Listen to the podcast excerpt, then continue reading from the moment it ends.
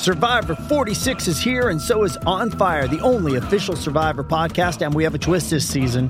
The winner of Survivor 45, Dee will be joining us every week. We're going behind the scenes of the biggest moments, the how and the why things happen, and the strategy and analysis you can only get from someone like me, a Survivor winner. Listen to On Fire, the official Survivor podcast, wherever you get your podcast. This episode is brought to you by Paramount Plus. Get in, loser! Mean Girls is now streaming on Paramount Plus. Join Katie Heron as she meets the plastics in Tina Fey's new twist on the modern classic. Get ready for more of the rumors, backstabbing, and jokes you loved from the original movie with some fetch surprises. Rated PG 13. Wear pink and head to ParamountPlus.com to try it free. Dile a todos tus amigos, A tu familia. que Omar y Argelia ahora están en Mega. Baby, ya yo me enteré.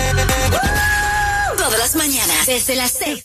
Oigan, ocupo mi che campanita, no soy la misma sin ella. ¿No tienes más? No, las llevé todas a- allá, a la cabina, allá You gotta get a están. spare. You gotta get a spare. Smoochie, No, cuando no, puedas no, corre ay, por ay. mi campanita. Eh, chicos, pierde la campanita. No, no, no, no, Como no. que accidentalmente la tiran. No, no. Y ahora que regresemos a cabina.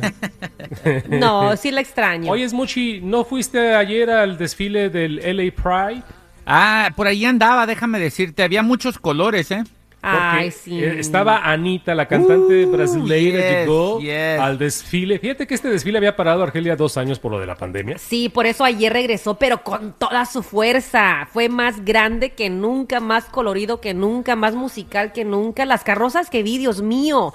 ¡Qué obras de arte! Tantas compañías y a Omar como patrocinadores oficiales de este desfile, que por cierto ayer cumplió sus 50 años desfilando por las calles de Los Ángeles. Sí, LA que- Pride. Sí, no, es el mes de junio, el mes de orgullo de la comunidad LGBTQ+, y ayer se reflejó bastante Sí. en estas avenidas de la ciudad de Los Ángeles. Estuvo la, la cantante Anita, también estuvo ahí Paris Hilton, Ah, mira la Paris Hilton. que para mí es como un insulto para los DJs. ¿Por qué? Pues eh, ella, eh, ella no es DJ. Bueno, pero ahí pues, escoge dos, tres canciones que le gustan a ella y nada más tiene que lanzarlas, ¿Es ponerle todo? play, ¿verdad? Bueno. Así como Smoochie. Pero, pero Paris Hilton es un, es, es un ícono, ¿no? ¿Verdad? Ah, para, claro. para los gays. Claro, siempre ha sido ella parte, eh, eh, apoya, siempre ha apoyado muchísimo a la comunidad LGBTQ+, y por eso es que estuvo presente, al igual que Paula Abdul. Paula Abdul fue la gran mariscal, de hecho, del desfile. Me encantó su vestido con mariposa, se veía muy bonita en su carroza, en su carro ahí muy bonito. Pero te digo, muchas celebridades, sí fue algo bastante grandioso. Te digo esto porque yo cubría ese desfile. Cuando yo era reportera de Telemundo, me tocaba cubrir ese desfile y, y me acuerdo que siempre el espíritu ha sido lo máximo, una fiesta impresionante. Pero la, la verdad no se compara a cómo ha crecido en producción. No, y qué bueno. Y hay que también reconocer a las autoridades que mantuvieron a todos los asistentes, a los Ajá. participantes, a los artistas. También estuvo Cristina Aguilera en el escenario. Que la seguridad estuvo muy buena. Tengo entendido que todo pasó tranquilo. Qué bonito. No como en el estado de Idaho, donde Ay. también estaban celebrando eh, eh, una fecha importante, una celebración para el, el Gay Pride. Y se descubrió eh, eh, que 31 personas de un grupo de estos del... su- su- ah, Supremacía blanca. ándale, Sí, correcto. supremacía blanca, Omar. Estaban eh, tratando de, de llegar al desfile para cometer fechorías. Sí, totalmente. No sé si viste las imágenes, pero llegaron todos encapuchados.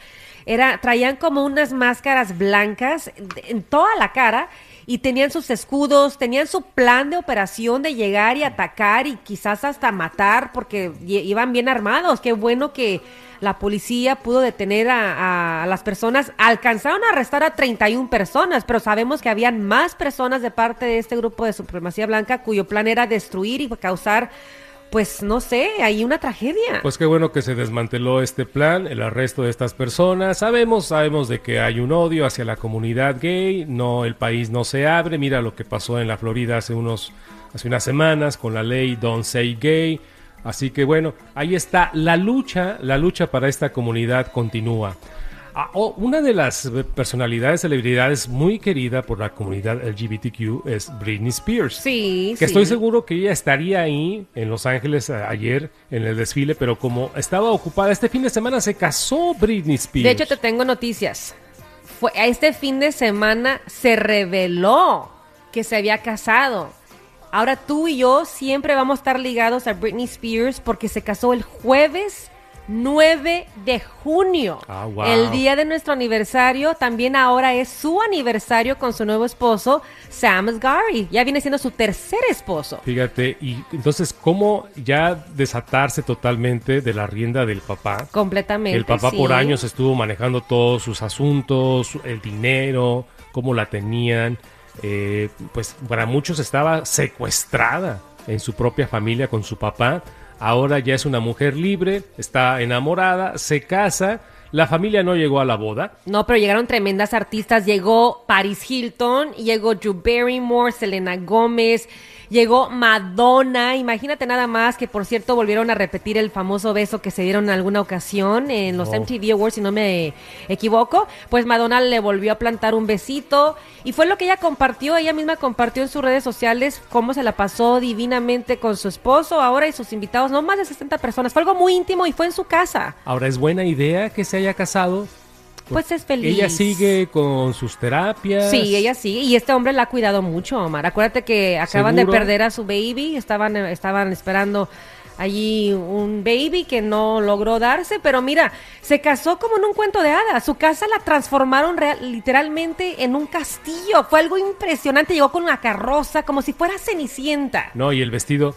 Escuché que ese vestido eh, tardaron 700 horas para confeccionar el vestido de novia, que De más o menos es lo que Joana Hernández va a durar ahora con la megaboda. Más o Nene, menos, en sí, verdad, sí. nene, en verdad el vestido duró nada más que hora y media en hacerlo. Pero la novia en lo que ¿eh? llegó, ya tú sabes. Yo leí 700 horas para Por- confeccionar ese vestido. 700 horas. Es lo que leí. El vestido es de Versace, porque también llegó Donatella Versace y de hecho le hicieron el vestido, pero yo veo el vestido y está bonito, tradicional, pero no para 700 horas. Haz- a ver, trabajando 40 horas a la semana, 700 horas, hagan cuentas, no, pues como tres meses para confeccionar. Es que no le veo piedrería, no le veo, o sea, ¿viste el vestido? Está súper sencillo. ¿O será que Versace como que, no, no creo que se case, y ahí lo tenían ahí alejadito? No, no. Oye, pero llegó un gorrón a la fiesta. Llegó su primer esposo, Jason Alexander, su primer esposo con el que se casó en Las Vegas. Pero este ese era el amigo de la infancia. El matrimonio que duró como Sí. 50 y...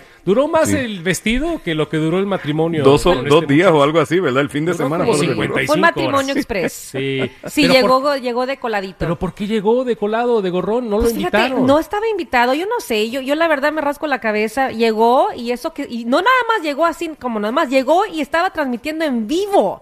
Él estaba en vivo conectado con sus fans, porque tiene fans, yo creo. Well, he did tiene it for the familia. gram. He did it for the gram. He did it for the gram y fíjate, y, y no le dio pena que en ese en vivo se vio como obviamente lo sacan de la boda porque no estaba invitado Qué bueno. oficialmente y todo eso se captó en su en vivo y yo digo, no, de verdad, de buena onda.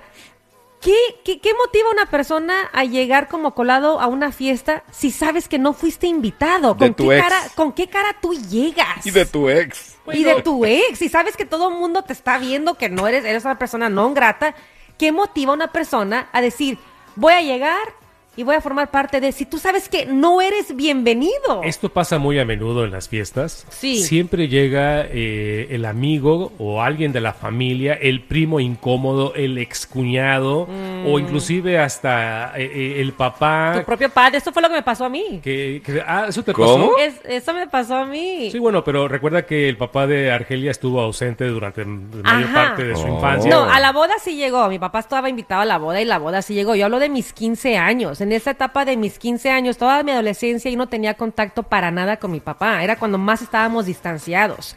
Creo que por 3, 4 años no nos hablamos, para nada.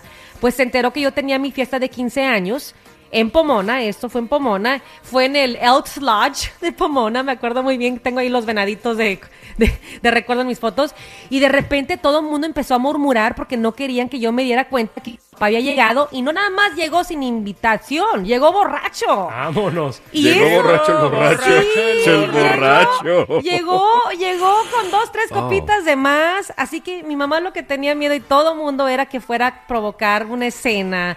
Y al final del día no llegó provocando una escena. Le dije a todo mundo, tranquis, tranquis, es mi papá al final del día. y hasta lo invité a, a bailar conmigo. Él llegó para bailar el vals. Él llegó para bailar el vals con su Oye, hija. pero llegó que en caballo tirando balazos. No, llegó solito, de verdad. Y todo el mundo asustado. Pero sí es Como en las cierto. películas.